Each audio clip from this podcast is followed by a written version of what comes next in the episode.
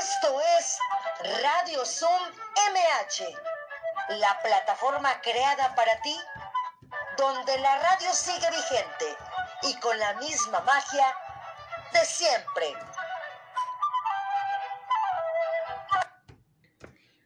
Hola, ¿qué tal? ¿Cómo están? Febrero, mes del amor y la amistad. Así es que, en mi caso, febrero, mes del supertazón del Super Bowl. El próximo domingo 7 de febrero, para los que nos gusta el fútbol americano, bueno, siempre febrero es cuando este, tenemos ya el gran partido, que es el próximo domingo, y voy a disfrutarlo bastante. Espero ustedes también. Programa número 64, Radio Zoom MH. Lunes primero de febrero, se los, se los reitero. Eh, gran invitado, gran invitado tenemos. Y bueno, eh, las efemérides del día de hoy, un primero de febrero, nacieron personajes de la cultura como los escritores Alonso Zamora Vicente y María Elena Walsh, el compositor Ole Buch y el científico Emilio Segre. Murieron los artistas plásticos Piet Mondrian, Ángel Bracho y Noldi Schreck, así como el cantante argentino Jorge Cafrune. El santoral del día de hoy, bueno, espérenme tantito, déjenme checar aquí. El santoral del día de hoy, San Pablo de San Paul Troyes, también San Raúl de Cambraya, San Cecilio de Granada, así larguísimo. San Enrique Mons, Morse, ya me urgen mis lentes, señores, ya no veo. San Juan Obispo de San Milo. Y bueno, también recordarles, ¿verdad, Iván, que tenemos una conferencia magistral mañana 2 de febrero a las 5 de la tarde. ¿Nos puedes compartir la imagen, por favor, Iván Rentería, que siempre me apoya muy amablemente aquí, con Ángeles González Gamio? Esta es la historia de la parroquia de Nuestra Señora de la Candelaria. Por eso el día de mañana vamos a tener esta esta estampa del antiguo barrio de Tacubaya, la conferencia magistral mañana 2 de febrero 5 de la tarde. Ya veo por ahí a nuestro invitado, por ahí ya lo estoy viendo, porque con eso que estoy aquí, estoy allá y bueno, aquí somos todólogos. Este, bueno, les reitero también eh, nuestras vías de contacto, Radio Zoom MH arroba hotmail.com. Radio Zoom MH arroba hotmail.com y faros contigo arroba gmail.com. Anoten faros contigo arroba gmail.com porque ya saben que la alcaldía tiene sus actividades gratuitas por las tardes para que ustedes estén pendientes, se inscriben, hay de todo. De verdad hay estimulación temprana, hay este, eh, ahorita clases de, fieltro, o sea, de todo. Hay psicología. Bueno, aquí está como está poniéndonos Iván, una estampa del antiguo barrio de Tacubay, Ángeles González Gamio. Mañana vía Zoom Vía Suma a las 5 de la tarde, la historia de la parroquia de Nuestra Señora de la Candelaria. Así es que no se lo pierdan. Y bueno, también las redes sociales. En Facebook nos pueden encontrar como Cultura MH. Esa es la del área de convivencia y cultura.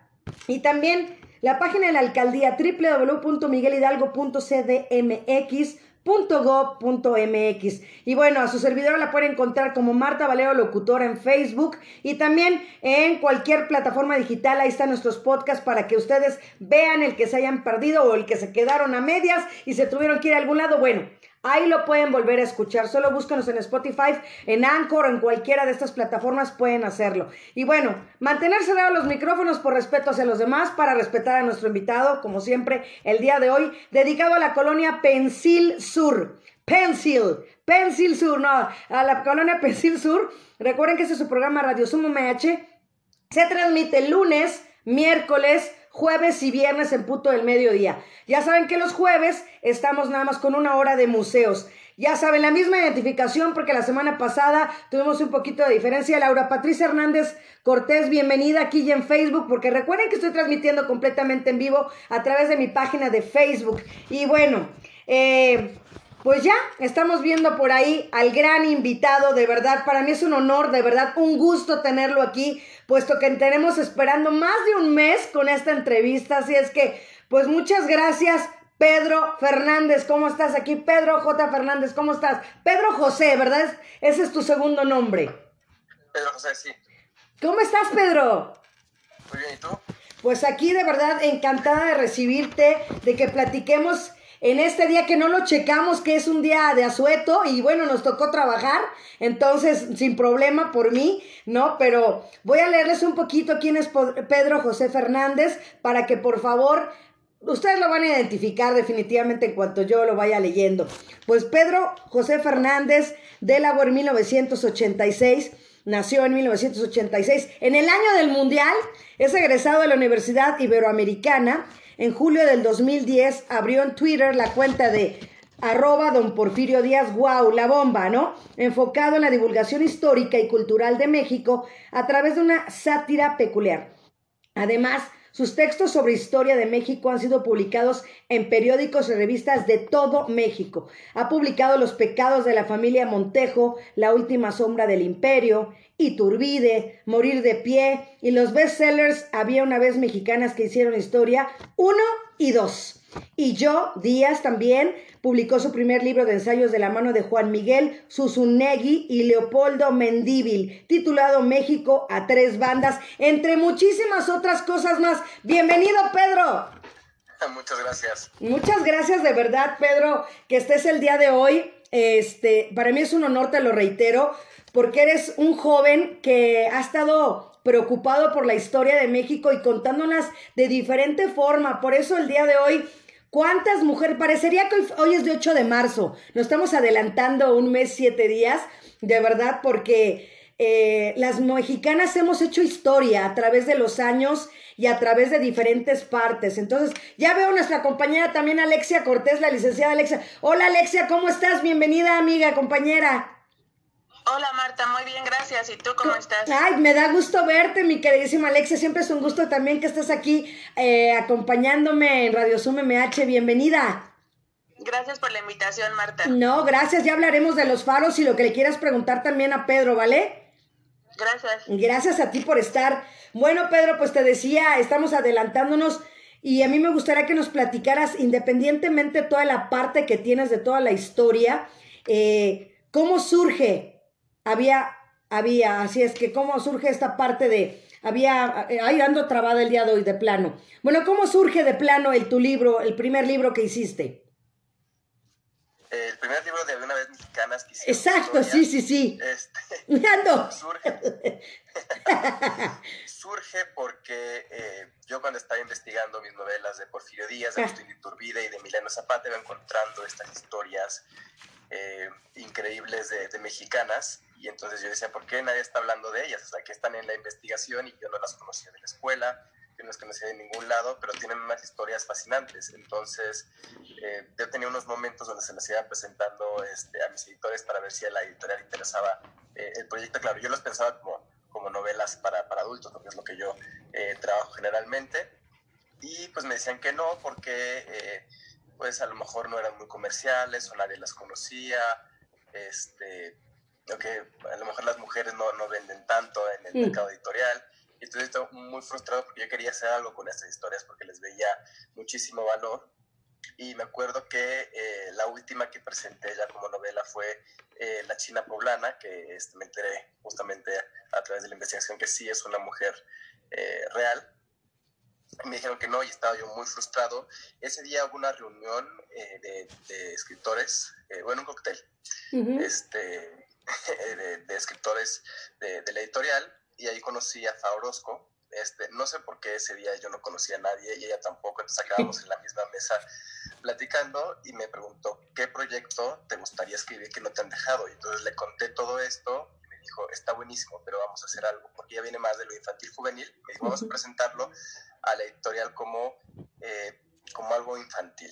Entonces fuimos el día siguiente, eh, lo presentamos como un proyecto eh, infantil y, nos dijeron que sí, que, que, les, que estaba muy bien, que les iba a, que le daban luz verde y entonces ya empezamos a trabajar este proyecto. Entonces para mí al principio fue, ok, este, ya, ya me dijeron que, que sí, pero tengo de escribir para niños, digo, para adultos tengo que escribir para niños, entonces también fue un proceso de adaptación de cambia tu lenguaje, hacer oraciones más cortas, cómo vas a contar estas historias, entonces sí, fue, fue mucho prueba y error hasta que encontré justamente el tono y cómo quería contar el libro y pues ya, me arranqué.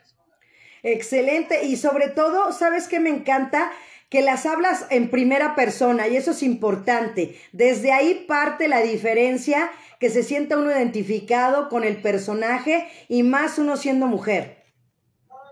Sí, pues, es que también cuando me, eh, me dieron luz verde fui a, las librerías y decir, a ver, hay varios libros de, mujeres del mundo y eh, quiero saber qué están haciendo estos otros escritores para saber qué puedo aportar yo.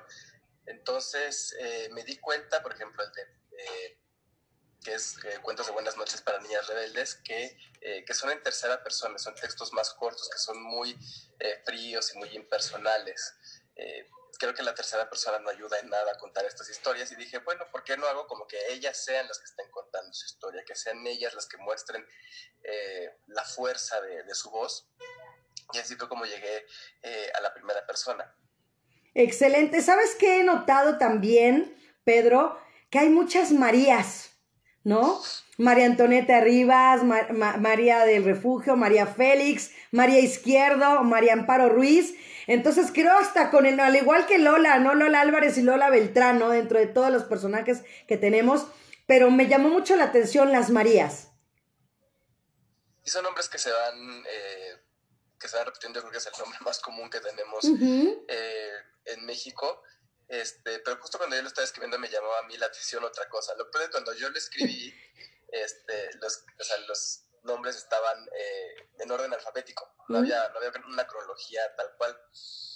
Y a la hora de que maquetaron el libro se dieron cuenta que se repetían ilustradoras, varias ilustradoras, y se veía muy extraño el libro.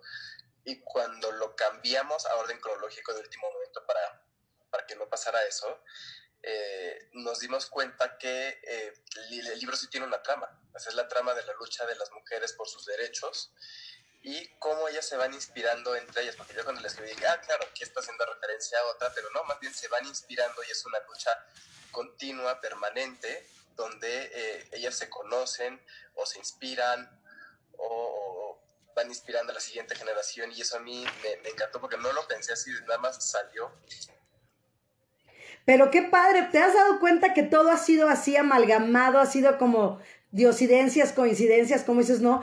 Ves a Fat, al día siguiente luego, luego, o sea, como que todo se ha ido poniendo en el camino, ¿no? Se ha ido, los pétalos de rosas te los han ido poniendo y has ido ahí en tu, en tu alfombra roja, has ido caminando en tu alfombra roja y de verdad llegar hasta el premio. También platícanos, porque de verdad también, ¿fue en octubre cuando recibiste el premio? En octubre, el segundo. El segundo. Bueno, yo mejor cuento la historia del segundo Ajá. y así lleva el premio. Este, pues mira, cuando salió eh, el libro, la verdad es que eh, salió en el 2019, eh, a principios del 2019, justamente para marzo, pero como yo iba a sacar una novela de Emiliano Zapata en agosto, la verdad es que la editorial dijo, no podemos invertir en marketing de los libros, vamos a darle todo a Emiliano Zapata porque era parte de la colección de biografías que ya había funcionado.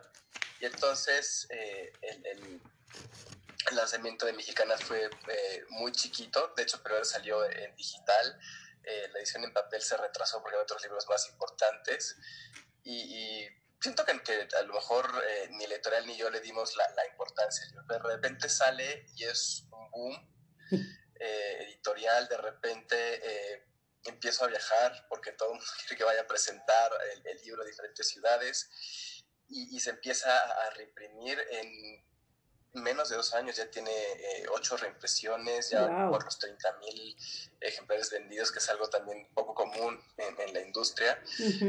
Eh, y fue realmente impresionante. Entonces, al principio cuando sale el libro yo les dije, ¿cuándo puedo escribir la segunda parte? Porque claro, había muchos nombres que se quedan afuera. Yo por, eh, por espacio editorial nada más podía meter 50 nombres. Entonces me dijeron, no, yo creo que con uno no pasa nada, este es proyecto de una sola vez. de repente se consigue la primera reimpresión muy rápido y les digo, bueno, y, la, ya, puedo escribir la segunda parte y me dicen, probablemente para el 2022, 2023. les dije, ok, me, aguanto. Entonces empecé a, trabajar estos nombres, los nombres del segundo libro y todo. Y eh, se sigue reimprimiendo y entonces un día me hablan y me dicen, oye, ¿cuándo me puedes entregar los textos para que salgan ya? ok, qué bueno que ya lo tengo avanzado. Y este segundo libro lo enfoqué mucho más a las mujeres eh, científicas porque es algo que me pidieron las niñas cuando estaba presentando el primero. Una constante común era que todavía en sus casas les decían que la ciencia no es una carrera para mujeres o que eh, seguramente estaban interesadas en la ciencia porque era algo eh, pasajero y que seguramente si se casaban se les iba a quitar. O sea, seguimos teniendo ese, ese tipo de eh, comportamientos machistas muy marcados en México, pero después de leer la historia de Carmen Victoria en el primer libro, habían insistido con sus papás y ya les habían dejado pues seguir la carrera de la ciencia. Entonces, eh, me pedían probar más mujeres científicas, las entrevisté a, todas las del segundo libro, entonces también eh, fue increíble porque además son entrevistas de eh, dos horas, casi todas. Tuve que reducirlo a 700 palabras por el tema editorial, pero este, al final ellas revisaron sus textos, les gustó mucho cómo quedó y pues yo me quedo con eso. Entonces, el libro sale, pues sí, a mitad de la pandemia. originalmente iba a salir a mediados del año, lo retrasamos eh, hasta septiembre. Tuvo también una salida muy lenta precisamente por, por la pandemia. Por la pandemia. este, no, no, se tenía eh, nada planeado de, marketing también por eh, la desaceleración que ha tenido. Laura Patricia Hernández, gracias. Carlos Mendoza Ruiz, gracias por estar aquí. María Enriqueta Portillo Hidalgo, gracias por estar aquí. La Cámara Nacional de Industria Editorial del Libro lo está considerando como libro finalista, como mejor libro infantil del año. Este, que, según tengo entendido, pues eh, libreros y editores y editoriales y todo el gremio editorial proponen los mejores libros, eh, pasa por varios eh, comités y por varias valoraciones y al final se hace la, parte, la parte de los finalistas. esta vez la, la, pues la votación fue en línea, entonces también había muchos libros fuertes con, con personalidades fuertes apoyando otros libros, entonces pues yo no sabía si iba eh, a ganar o no, pero bueno, ahí, hice mi lucha y al final eh, le dieron el premio, además es la primera vez que se otorga el premio eh, infantil juvenil y se lo, se, lo, dieron este libro, entonces estoy, estoy muy feliz porque eso muestra justamente el valor y la fuerza que tienen estas historias de pues las mujeres fuertes en la historia de México. Así es, sobre todo que siempre, como, como lo dices tú, no siempre hablamos de los hombres que han hecho la historia, pero fíjate que nosotros los jueves tenemos lo de los museos, como te lo, te lo mandé, te lo mandé, perdón, hoy ando, pero, pero, pero buena, ¿eh? te lo mandé, este, los jueves estamos hablando con mi compañera Deli Rodríguez, este, toda la historia de, de la Malinche, de Manitzín, de Doña Marina. Entonces, es lo que decimos, ¿no? Es tan importante una mujer en esa parte de la historia, así como cada una de las que tú tienes, porque sé que al principio hiciste una lista de 100 y de ahí te pidieron que nada más fueran 5. Bueno, primero te decían que no había, ¿no? Que iba a estar muy difícil. Después haces la lista de 100 y te la reducen a 50, ¿no? Y después, eh, mi duda es esta. Ya después de esas eh, 50 que tenías, obviamente no dijiste, ya tengo estas 50, como me lo acabas de platicar, sino cuántas desechaste de esas otras 50 que ya tenías con las nuevas que agregaste. Híjole, es que lo de la lista fue todo un, tema porque al, principio no me habían dado el espacio editorial tal cual, entonces yo, me volé, hice mi lista de 100 nombres y, la mandé, este, porque además esa lista siempre se trabajó por correo porque Faurosco vive en Monterrey y pues las dos editoras estaban justamente en la editorial y yo en mi casa, entonces estuvimos rebotando eh, correos, yo mando la primera lista y eh, me da mucha risa porque me mandan el correo de regreso y me dicen, está muy padre tu lista de 100 mujeres, pero hay que reducirla eh, a 50 por el espacio editorial porque es un libro caro de producir por los colores. Y luego otra editora me contesta así, el, correo nada más tenía una, una pregunta, ¿por qué todas están muertas? Porque, porque claro, yo estoy acostumbrado a trabajar con, con personajes históricos, es muy fácil tomar solamente personajes históricos. Entonces ya, ya, ajustamos la lista, estuvimos rebotando muchísimos eh, correos con esa lista hasta que pudimos eh, bajarla. Eh, hubo que elegir entre perfiles parecidos. por ejemplo, Leonora Carrington y Remedios Varo eran perfiles parecidos, entonces yo quería a, Remedios, pero la editorial decidió por, por, Leonora justamente porque es menos conocida. María Félix y Dolores del Río, entonces como a la editorial se le decía también que María Félix era mucho más feminista en su vida personal, eh, nos fuimos sobre eh, María Félix, pero esos, esos nombres quedaron justamente para la segunda parte.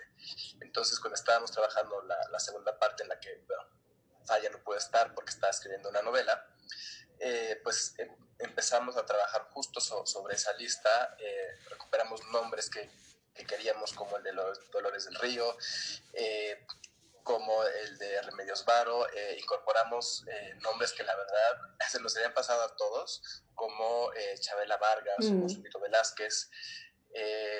Y pues me di la tarea justamente de, investigar qué mujeres eh, científicas eh, mexicanas vivas, que tengan premios, que tengan cargos, que estén haciendo historia, eh, puedan existir.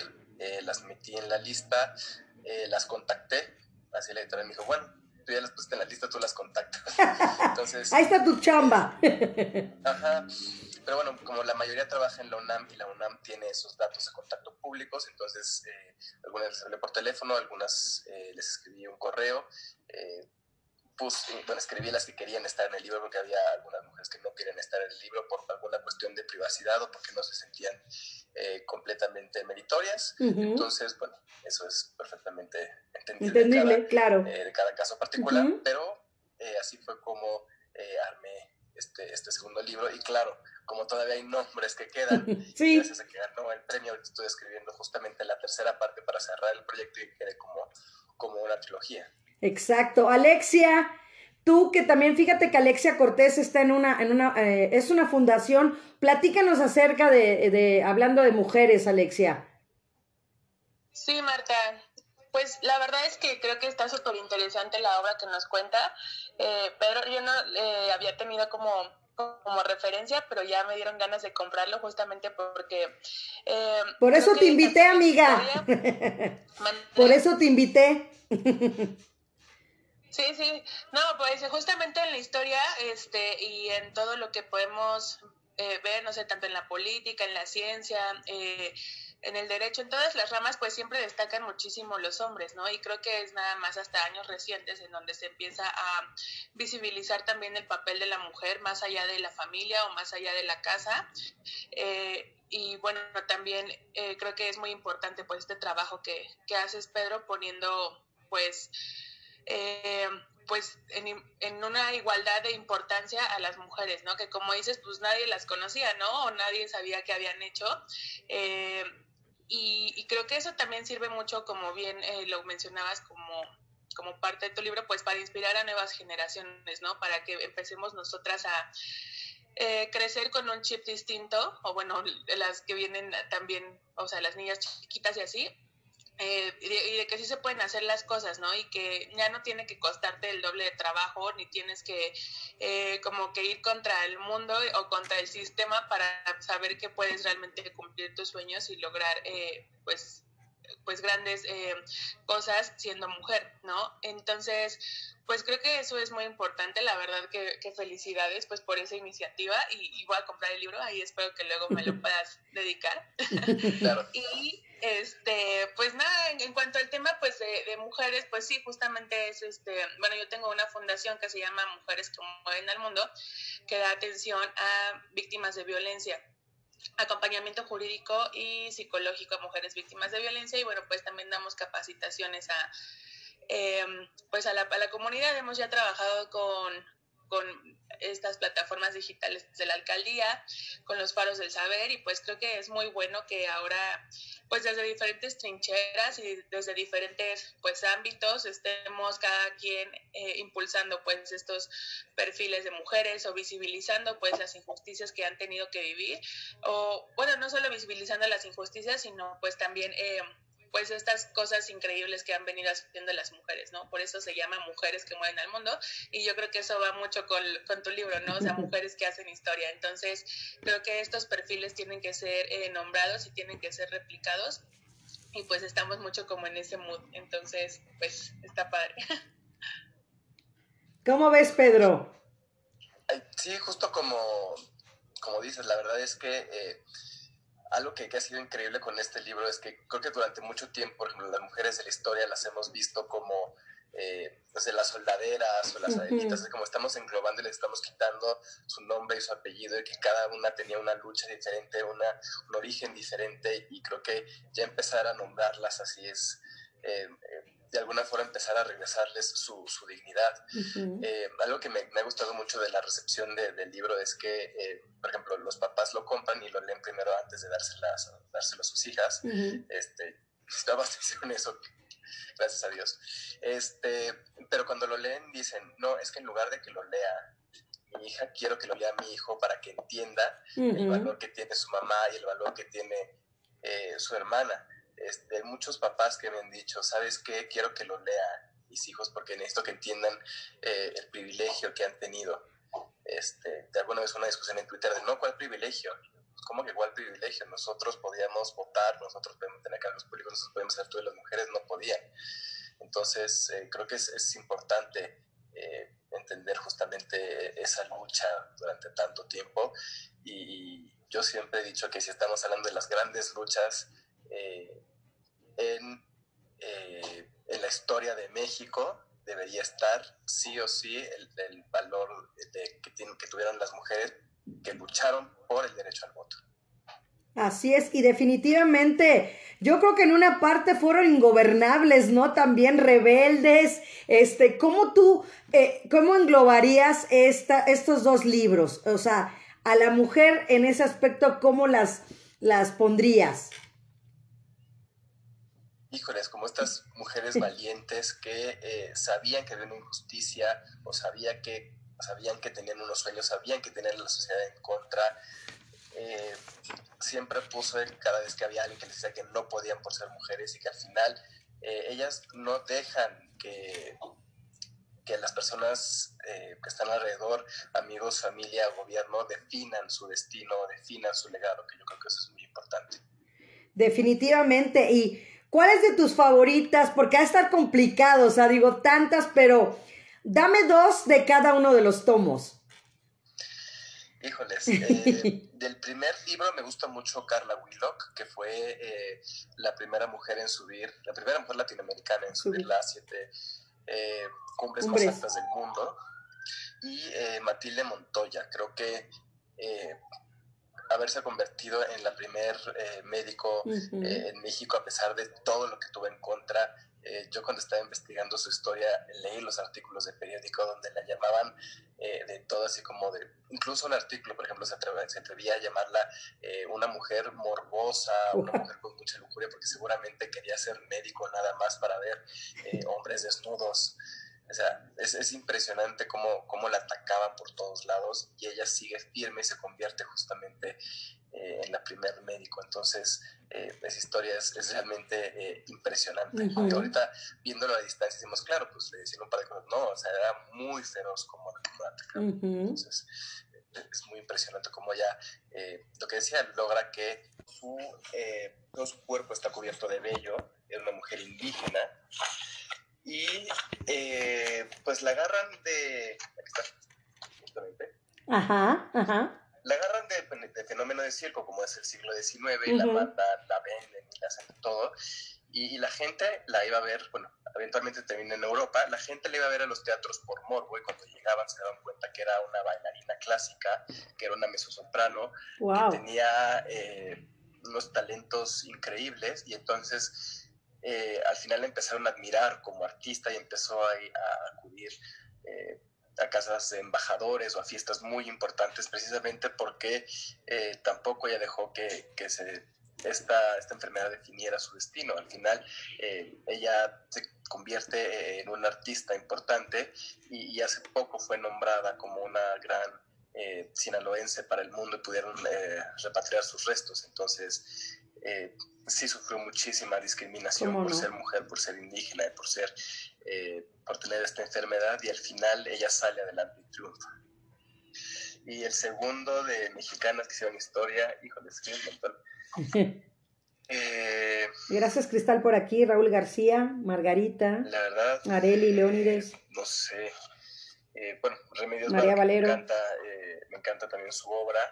Este, y también eh, en su momento, bueno, todas las pintoras de los dos libros eh, son atacadas por el, eh, colectivo de, artistas que existía entonces, que, era, que estaba conformado principalmente por hombres y que estaban este, seguros que las mujeres no podían pintar y que no iban a llegar muy lejos en el arte y al final pues aquí estamos todos admirando justamente la creatividad y la obra de, Remedios Varo, de Leonora Carrington o de María Izquierdo. Entonces, sí, al final la historia les dio la razón a ellas. Y realmente, fíjate que yo creo que, como dicen, ¿no? Lo que, mata, lo que no te mata te hace más fuerte. Yo creo que eso, esa, si tú pudiéramos poner una palabra para todas, yo creo que, como lo dices tú, sea, sería lucha, ¿no? La palabra lucha yo creo que sería en todas, en todas ellas. Completamente, es una lucha que eh, mantuvieron a pesar de, la oposición de, de la sociedad y la sociedad de alguna forma quiso castigarlas por salirse de alguna forma del guacalo, por romper las reglas, tratando de borrarlas de la historia, pero al final están ahí en los libros, están ahí en los ensayos, en las investigaciones. Lo que pasa es que en lugar de ser la parte principal eh, de la investigación, terminaron siendo el pie de página, terminaron siendo el anecdotario, terminaron justamente atrás del ensayo. Y, en muchos casos pues, yo tuve que hacer la labor de juntar las piezas y armar un rompecabezas para poder contar estas historias. Pero sí es, yo creo que eh, las historias siguen ahí y simplemente hay que rascar para encontrarlas. Creo que es muy curioso porque luego me dicen, oye, hay un libro para hombres y luego me volteo y les digo, todos esos libros de historia ya están. en librerías. Todos esos libros de historia, todos son de hombres. ya, esos ya están. Y aparte, ¿sabes qué? Yo creo también cuál es la clave del éxito, que siempre lo he dicho. Hacer cosas diferentes que nadie haya hecho. Y eso es lo que tú estás haciendo. Estás haciendo un reconocimiento al género femenino, ¿no? Definitivamente pues digo, ya empezamos con los premios, porque de verdad, aparte de todo lo que has hecho, en todo lo que además has escrito también, ¿no? Este, pues como Margarita Massa, ¿no? También yo creo que es una de las, de, las, bueno, que a mí me, me, me, me llaman mucho la atención y podrías platicarnos un poquito de ella. Sí, Margarita Massa justamente que, bueno, escribí su, su, libro, bueno, la novela justo cuando terminé de escribir Mexicanas, que es una historia uno. Es muy triste porque ha pasado la historia como la esposa abnegada del mito Juárez, como si la, eh, la abnegación o el sometimiento de una mujer al hombre sea algo que haya que admirar.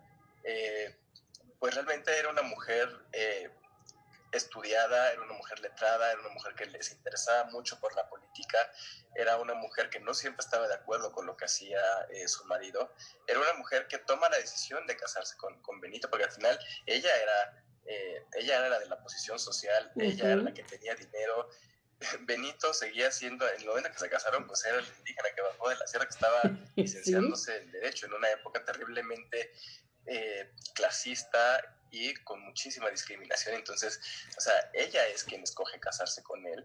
Ella es quien durante la guerra de reforma dice, ok, está muy bien esta guerra, pero tu guerra, Benito, está dejando huérfanos, está dejando viudas que antes eh, era un tema que trataba la iglesia, pero como les quitaste el dinero, las propiedades, entonces, ¿qué, qué onda con esta gente? Entonces, se organiza y empieza a armar tertulias, horas de teatro, lo que puede. Bienvenido Enrique Muñoz Ramírez, estamos hablando con Había una vez mexicanas que hicieron historia.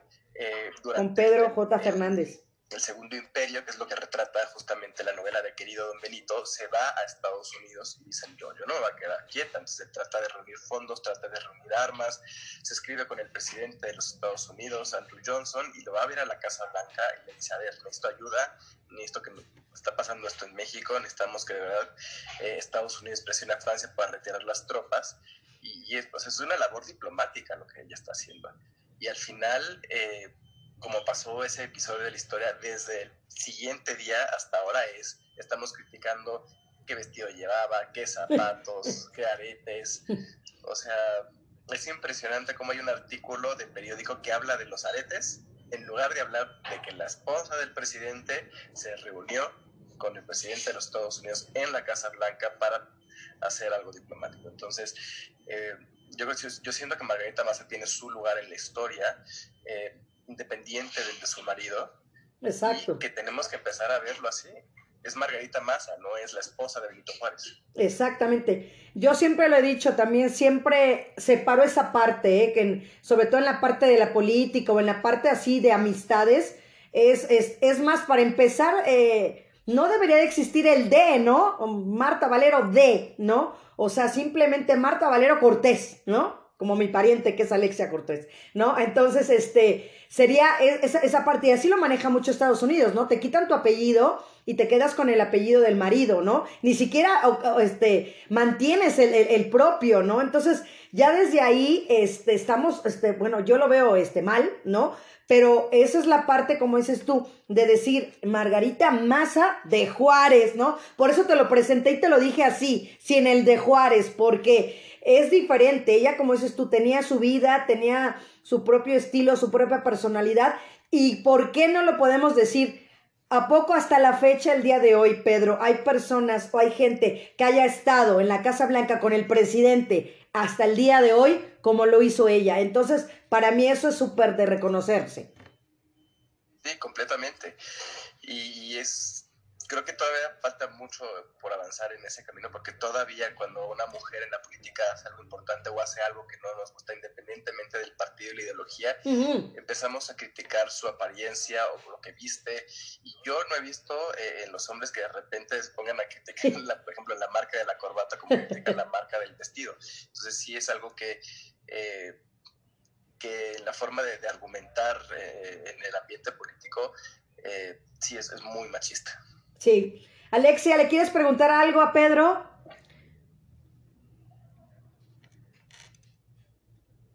Pues sí, ahorita hablando justamente de esta, bueno, de tu profesión, Pedro, ¿crees que también se vive el machismo en esta parte, pues, de ser historiador y de escribir libros, o cómo lo viven las mujeres? Muy buena pregunta, gracias. Eh, bueno, yo soy ingeniero de profesión, ingeniero en computación. Ah, este, pero bueno, de, mi carrera, por ejemplo, este, de los veintitantos había solamente una mujer. Eh, de lo que yo he visto también de, la parte de, los historiadores, también hay muy pocas mujeres, o al menos en la, en la parte pública hay muchísimos, muchísimos hombres. Bienvenida Soledad eh, Vargas. Incluso han criticado el proyecto, así como de pues que no están en los libros de historia porque no son Gracias, Carlos Díaz. son importantes, muy, muy importantes las mujeres en la historia. Azucena Barrios, bienvenida. Eh, ahora, en el ambiente eh, editorial en México, Esther López, bienvenida. Sí, un poco más de, paridad. Cuando uno va a una editorial, hay muchísimas editoras, hay muchísima gente en marketing. Eh, yo, con todo el equipo que trabaja en la editorial, todos son mujeres, pero cuando de repente hablo del proyecto, digo todas porque soy el único hombre. Todos estamos muy orgullosos de este proyecto. Pero a la hora de que uno ve, por ejemplo, ya los, libros publicados, sí hay muchísimos autores hombres, hay muy pocas autoras eh, mujeres, que bueno, ya hay, hay, una campaña, hay campañas en redes sociales de vamos a leer más mujeres o tratar de equilibrar este asunto de eh, necesitamos que haya más mujeres, que haya más diversidad en los autores que se publican y eso por supuesto lleva a más reflexiones, a más creatividad y que se abran los espacios. Claro, sí, es importante, pues justo como dices, ir generando esta, pues esta conciencia, ¿no? Que en redes sociales o uno mismo o incluso en las pláticas cotidianas, pues para que se vayan abriendo esos espacios. Sí, y estar recomendando libros de mujeres, estar estas lecturas conjuntas que se están haciendo de vamos a leer, vamos a leer autoras mexicanas, vamos a descubrir eh, qué es esto que tienen que, decirnos y vamos a enamorarnos de sus letras, que yo creo que es muy importante porque hay grandes eh, autoras que he estado conociendo en los últimos años que eh, las empecé leyendo eh, este, porque me las encontraba yo en la librería y al final acabaron siendo amigas mías, entonces eso también está, está increíble. Y, este, y luego porque me, a mí me emociona como ejemplo, creo que ahorita los mejores autores que tenemos en México son mujeres. Este, yo entro en modo fan y llego con los libros a que me los filmen y ando todo nervioso, pero creo que eso está, eso está padre. Me están preguntando aquí en el chat que de, de esa campaña, ¿dónde la están promocionando, Pedro? ¿Qué campaña? De, de, de, de, lo que acabas de mencionar, de lo de las mujeres, de lo de las escritoras mujeres. Ah, este, pues hay diferentes clubes de lectura. eh, Maura te recomiendo un libro, de repente eh, lo hace Valentina del libro de Valentina, este año también va, a estar leyendo eh, más autoras mexicanas. Eh, creo que hay una cuenta B2 tipos o algo así en, Twitter que también recomienda leer puras autoras mexicanas o al menos una autora al mes. para los que leen mucho.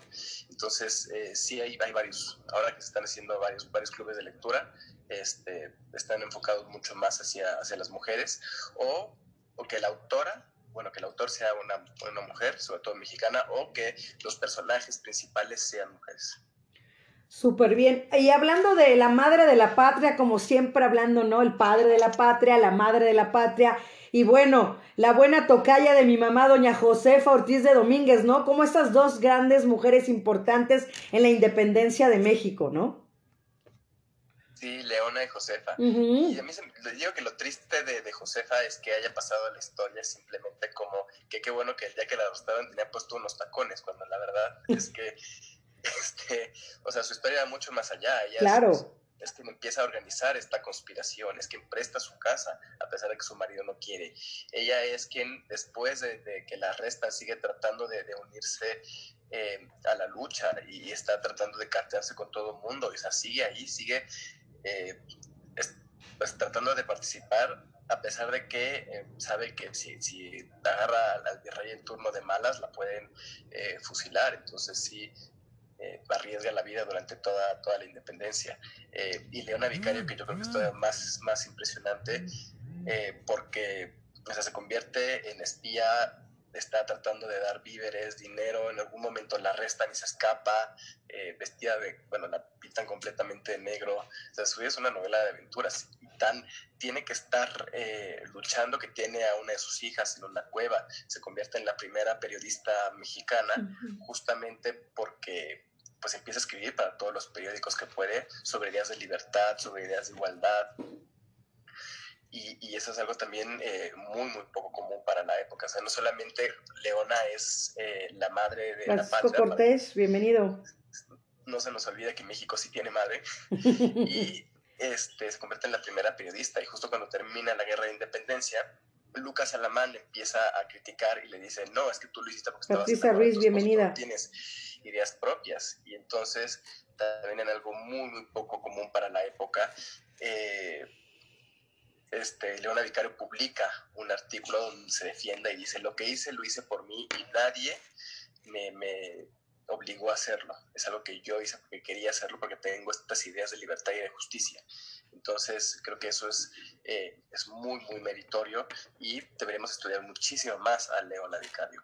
Así como tenemos eh, de repente un, un, fanatismo hacia Miguel Hidalgo, uh -huh. eh, que es el padre de la patria, creo que deberíamos ser equitativos con la madre de la patria. Así es. Y en la parte deportiva, Ana Gabriela Guevara, digo, hizo grande historia, ¿no? También, eh, también luchando entre, contra los mismos, o sea, hay algo muy actual, ¿no? Luchando contra el mismo machismo eh, y demostró que también es de verdad un, un gran personaje que ha hecho historia en el deporte femenil mexicano. Sí, Igual eh, que Soraya Jiménez, ¿no? Que en paz descanse. Eh, sí, en el segundo libro está Soraya, en el primer libro está este, Ana Gabriela. Ella, Ana Gabriela, uh -huh. pero había otra, eh, también la primera mujer que ganó una medalla, eh, se fue su nombre, nombres. Hoy, hoy tenemos amnesia.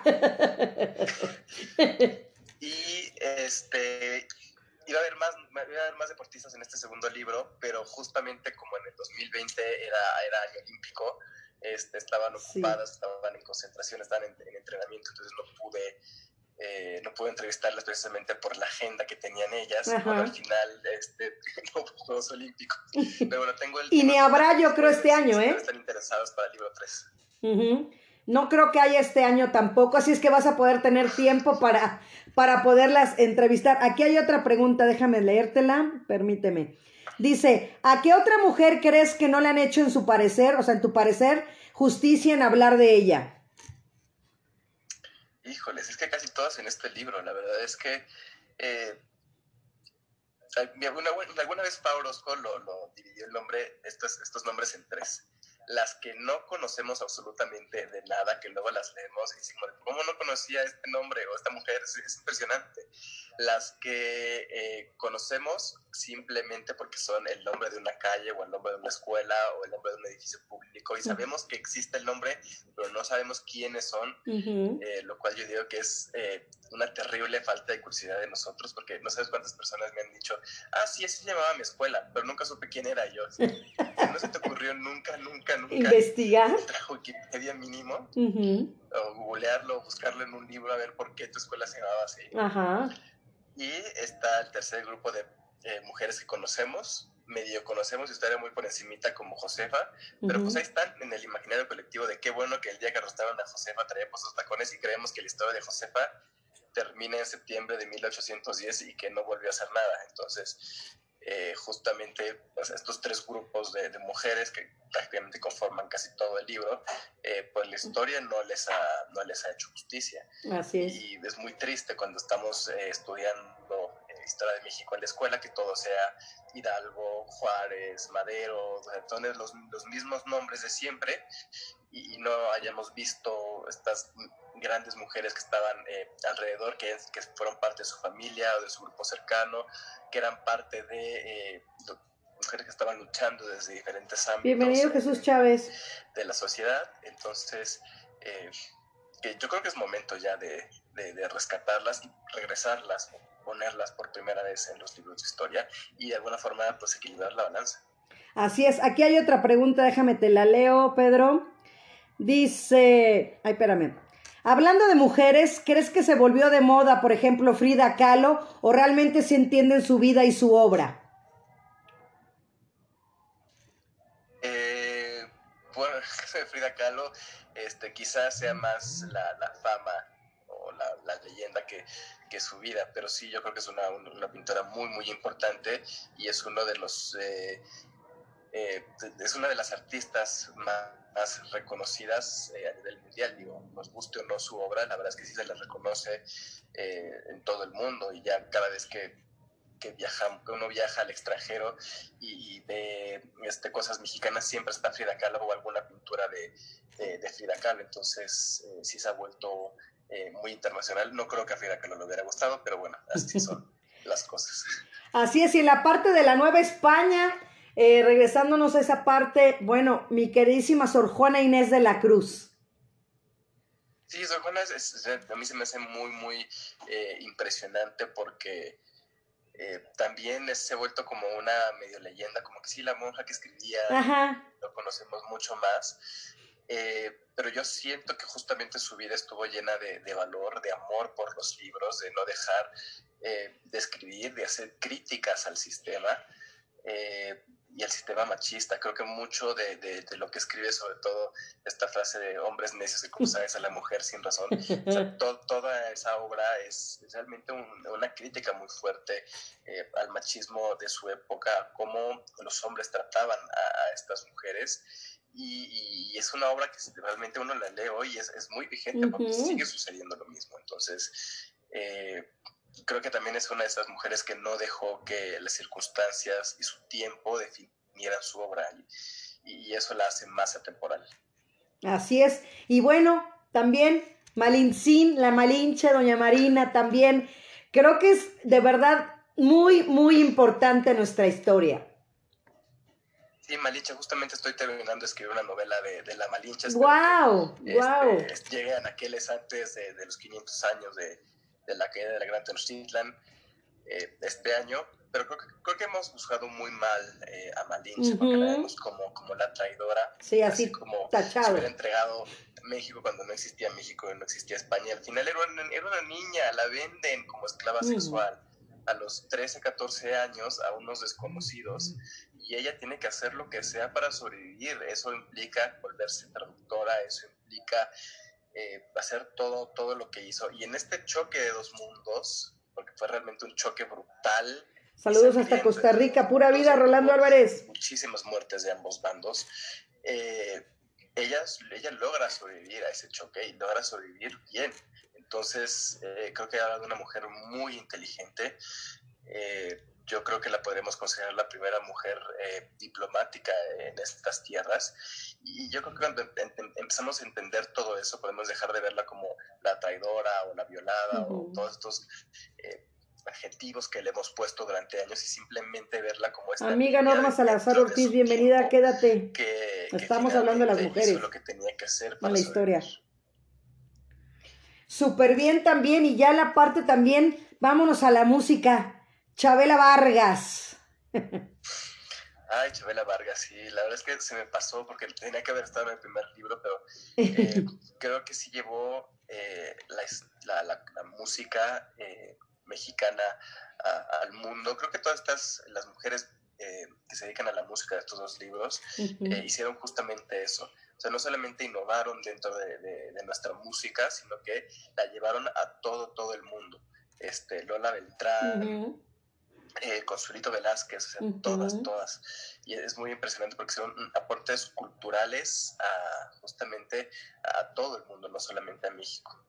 Y es muy interesante, por ejemplo, que se les reconozca más en otros países que aquí.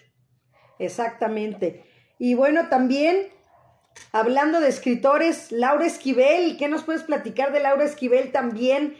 Eh, que tuvo su, su hit, ¿no? Pero siempre ha sido una gran escritora. Sí, Laura Esquivel eh, está ahí por partida doble. Primero porque eh, como va para chocolate creo que marcó una, una generación. Eh, es una de las novelas más vendidas en nuestra historia. Es una novela que vendió en todo el mundo, que también es algo muy poco común para una escritora mexicana tener esa, esa recepción crítica y, comercial en todo el mundo. Hay nuevas generaciones que se están acercando a, a su libro. Y la forma en cómo ella le devolvió la cocina eh, a la mujer como un lugar mágico, como un lugar íntimo, que me parece eh, increíble porque es una novela que eh, cuando uno la lee sí está de acuerdo que la, cocina es un lugar femenino, pero por justamente por toda la fuerza y por todas las tradiciones y por todo lo que está aportando esta, esta estas mujeres a, la cocina. Y pasó algo bien curioso con Laura Esquivel, porque eh, yo escribí su, su, texto sin entrevistarla. Estábamos escuchando entrevistas y como es autora de la casa, la editorial le mandó eh, el texto. Y Laura Esquivel dijo, bueno, eh, este, yo no lo haría así, no me gustó mucho el proyecto, pero bueno, aquí están mis correcciones. Y como que no, la, invitamos a, a presentar el libro, lo quiso, y finalmente, eh, el año pasado, en este mismo cóctel de, autores, eh, otra vez, acabé en, la, en su mesa, no sé por qué.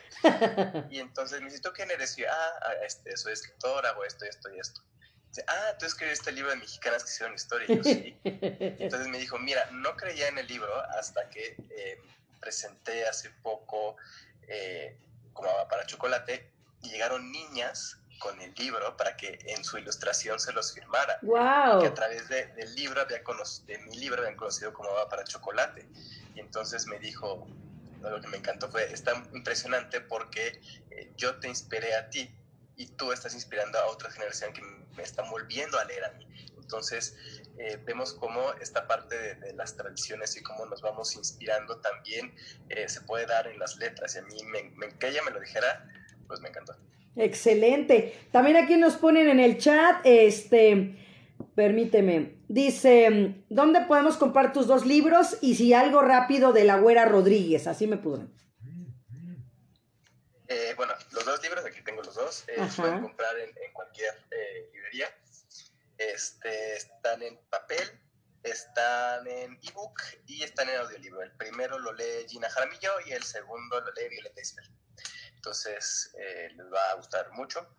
Eh, y de la abuela Rodríguez, este, pues al final también fue otra mujer que, es, que como tantas pasó a la historia porque era, eh, o suponemos, porque no sabemos que era la amante de Agustín de Iturbide, y no vemos justamente su labor en la conspiración de la profesa para eh, lograr la, independencia de México, porque al final la independencia de México no se hubiera logrado si no se hubieran puesto de acuerdo eh, algunos militares, la iglesia y miembros importantes del gobierno y, quien organiza esa conspiración es justamente eh, la güera, la Rodríguez. Entonces, como al final era una mujer muy, muy liberal, una mujer que tuvo muchos amantes y esposos, pues pasó a la historia precisamente como, como eso, como una mujer de vida licenciosa cuando realmente no era. O sea, si, vemos su vida hoy más bien era una mujer libre, de repente tenía un novio y no le gustaba y cambiaba y tenía otro, tenía un marido y se le moría y luego conseguía otro, o sea, era una mujer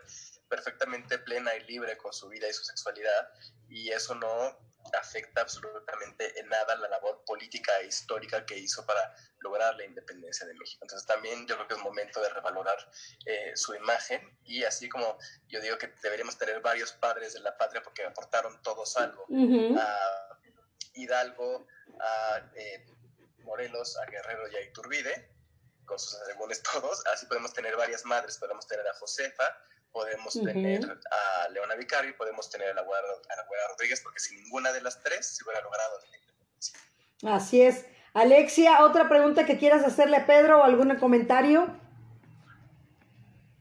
Pues solo eso, Marta, felicitarlo por, eh, pues como poner en el mapa, eh, pues a estas mujeres, ¿no? La verdad es que, pues no sé, como, como decías, siempre nos enseñan solamente a, los hombres y a los héroes de la patria y todo eso, y realmente nunca había tenido como muy presente que también seguramente había mujeres involucradas, ¿no?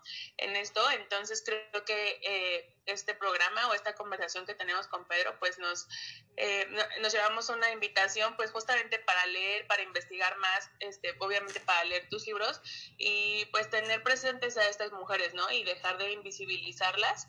Eh, Isabel Rivas, bienvenida. pues decimos mucho, como dices, de Miguel Hidalgo y bueno, tenemos a la alcaldía que tiene el nombre de, Miguel Hidalgo, pero bueno, tal vez debería luego haber alguna demarcación con el nombre de alguna mujer, ¿no? Eh, de la independencia. Entonces, pues solo eso, o sea, agradecer como esta reflexión, que creo que es muy importante y que nos llevamos todos y todas de tarea a eso. Eh, pues eh, investigar más y conocer a estas mujeres que cambiaron la historia de México. Así es. bueno, también un poco, como dices, o sea, no, es que también me han dicho, si quitamos a los hombres, como de, no, yo creo que cada quien tiene su espacio y, y, es este justamente encontrar la, la igualdad y la equidad el equilibrio. la historia de México. Así es. Me gustaría, yo creo que igual, nos podríamos estar aquí horas, ¿eh? Yo soy feliz aquí, Pedro, de verdad. Te reitero que gracias por haber tomado la invitación, por haber aceptado de verdad eh, porque yo también soy la que, como dices tú, ando ya mandando correos, mensajitos y todo para contactar a mis invitados. aquí también Rafael Esteban Tello te manda saludos, eh, está conectándose aquí en Facebook y agradecerte, pero por ejemplo, algo más actual también y que es muy difícil, Alondra de la Parra, por ejemplo. Eh, pues Alondra de la Parra me lo sugirió eh, la editorial, también no la pude entrevistar, escribí el texto a, través de sus entrevistas y eh, bueno, supe que, que leyó eh, su texto para, para probar todo, todas tuvieron que leer su texto eh, y, me pareció muy muy interesante porque yo no conocía parte de su trayectoria. O sea, sí tiene una trayectoria internacional y reconocimientos internacionales en Estados Unidos y en Australia. Y aquí de alguna forma la ninguna es como de, ah, mira, la, la nieta de Yolanda que está jugando a ser eh, directora de orquesta y no, o sea, es una directora de orquesta importantísima. Exacto. Entonces, eh, creo que eso pasa mucho con estas mujeres, eh, de todas, las vivas y las que no están vivas, que seguimos encontrando razones, entre comillas, como para tratar de ningunear sus logros. Entonces, es cuando, de verdad, cuando vemos hacia, hacia, afuera y vemos que en otros lados se les está reconociendo o que a veces tienen que salir del país para que se les reconozcan sus logros, o como me pasó con, no recuerdo con quién, creo que con Ali Guarneros, eh, es que, este, pues claro, eh, eh, tú, no puedes, tú no puedes hacerlo fuera del país porque eres, porque eres mexicano o eres mexicana. También hay una forma de este, de pensamiento que tenemos, de este, como si, nuestra labor o nuestro trabajo o nuestro arte eh, valiera menos por ser mexicano. Yo digo que todo lo contrario, que tenemos eh, muchísimo bagaje cultural, muchísima actividad en este país y muchísimo potencial que... Eh, si no, lo, si no lo estamos haciendo aquí, podemos reinventarnos. Bienvenido, José Guillermo Lira Martínez. Estamos hablando de mexicanas que hicieron historia.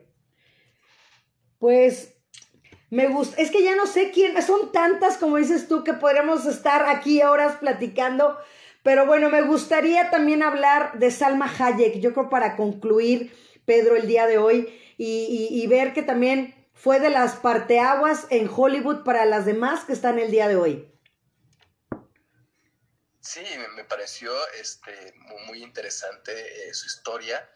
Eh, que ella al principio no quería ser actriz, que le costaba mucho trabajo hablar en público, o sea, todo eso, y de repente empieza a tener una carrera muy, muy interesante en México, una carrera eh, con El Callejón de los Milagros, con El Coronel no tiene quien escriba, son, son películas importantes. Y, ella, a pesar de, esta carrera que está construyendo en México, dice... Este fue el, el podcast, había una vez mexicanos que hicieron historia. Eh, decide reinventarse y reconstruirse en Estados Unidos. Es algo, es un movimiento... Con Pedro J. Fernández. Eh, le resulta y que, bueno, consigue... Eh, finalmente sus, los éxitos que, que, logró, las nominaciones y los premios que logró con, con Frida y que ahora es una productora importante eh, en Estados Unidos, pero precisamente porque se atrevió a quitarse el miedo y a reinventar eh, su carrera, una carrera que, como digo, ya, ya estaba bien, eh, ya se estaba fundamentando en México, pero ella decide que quiere más, entonces eso es muy, muy impresionante.